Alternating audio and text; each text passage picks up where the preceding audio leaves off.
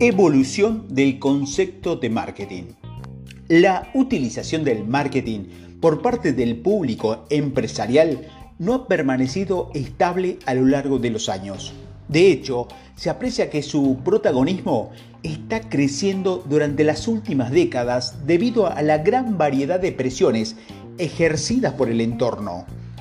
Si realizamos una revisión histórica sobre las distintas orientaciones organizativas adaptadas por las empresas a lo largo del siglo XX, se observa cómo la orientación al marketing surge como resultado de un proceso evolutivo.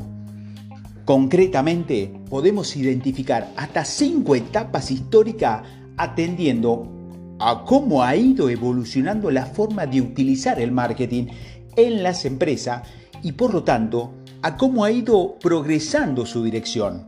Las tres primeras, es decir, orientación a la producción, al producto y a las ventas, se corresponde con un enfoque de marketing pasivo o transaccional. Por contra, las dos últimas etapas de la orientación al marketing y del marketing social forma parte del enfoque del marketing activo o relacional. Orientación a la producción.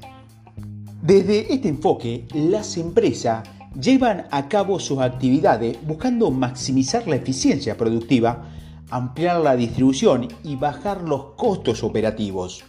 La premisa subyacente es que los consumidores están dispuestos a absorber toda la producción de la empresa con el único requisito de que sean fácilmente accesibles tanto en términos de espacio como de tiempo.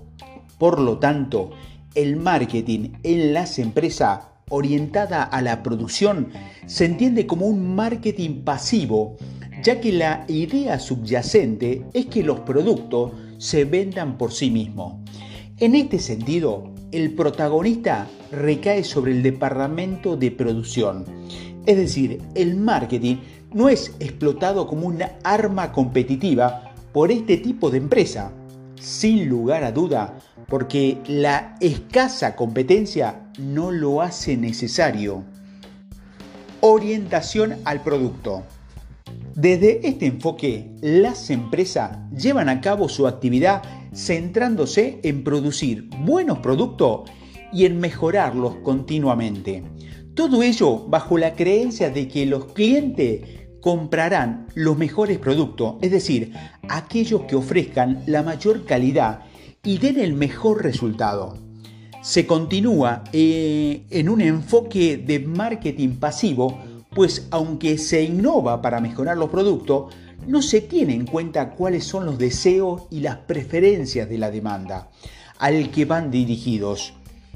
Es más, las empresas creen que saben lo que es bueno para el consumidor y considera que éste comparte dicha convicción. Es lo que se conoce como la miopía del marketing. De nuevo, la escasa competencia no incide a las empresas interesarse por las actividades de marketing. Orientación a las ventas. Desde este enfoque, las empresas basan su actividad en la creencia, por una parte, de que los consumidores nunca comprarán suficiente si se deja la compra en sus manos y por lo tanto de que están dispuestos a conformarse con todo. La competitividad ha empezado a preocupar a las empresas oferta y demanda se equilibran, motivo por el cual empiezan a centrarse en el desarrollo de actividades agresivas de venta y promoción más que en la fabricación de lo que están produciendo. Se trata de una visión táctica de corto plazo, construida sobre la base, la base de un marketing operativo que trata de maximizar el número de ventas puntuales. Orientación al marketing. Desde este enfoque propiamente de marketing, las empresas empiezan a interesarse realmente por las necesidades y deseos de los consumidores, por satisfacerlos más eficiente y eficazmente y con mayor valor añadido que la competencia. Este cambio tiene que ver con la evolución hacia un entorno dinámico, turbulento y cambiante dominado por la intensificación de la competencia.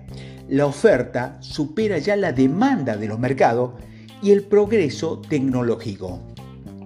Esta filosofía de dirección es la que hace surgir al marketing en toda su plenitud, diferenciándose de lo que es la venta o la distribución. Por ello, la dirección debe intervenir antes de comenzar el ciclo de producción y no solamente al final. De esta forma, se puede integrar el marketing en cada etapa de la operación de la organización. En este nuevo escenario se desarrolla un enfoque de marketing activo que adopta ya una perspectiva estratégica de largo plazo para fidelizar al cliente y asegurar la supervivencia de la empresa en un entorno cada vez más disputado. En este estadio de evolución cobran pleno sentido los conceptos de orientación al mercado y el marketing relacional. En líneas generales se destacan los siguientes cuatro ejes de actuación. Uno, centrarse en el mercado. Es decir, la empresa no lo puede ser todo para todo el mundo. Debe seleccionar aquel colectivo que sea capaz de atender mejor que la competencia. Segundo, orientación al consumidor. Se debe tomar el punto de vista del consumidor para atraerlo, retenerlo y satisfacerlo desde una perspectiva global. Tercero, coordinación del marketing, que implica la coordinación de las funciones de marketing entre sí con el resto de las unidades de la empresa. El marketing impregna toda la organización. Y cuarto, la obtención de beneficio. Resulta la premisa básica para que la empresa alcance también sus objetivos. La diferencia está en la forma en que se logran estos beneficios. Ahora, en base a la satisfacción de las necesidades. Y último, orientación del marketing social. Desde este enfoque, las empresas se interesan no solo por el consumidor individual, sino por la sociedad en su conjunto. Por lo tanto, se procede al estudio de las necesidades de todos los agentes del mercado, consumidores, clientes, proveedores, competidores, trabajadores y sociedad en general, buscando la creación, intensificación y mantenimiento de relaciones duraderas con ellos. La idea de determinar las necesidades, deseos e intereses de los mercados seleccionados para satisfacerlo de mejor manera que la competencia sin perjudicar, perdón, perjudicar a la sociedad, es decir, respetándola.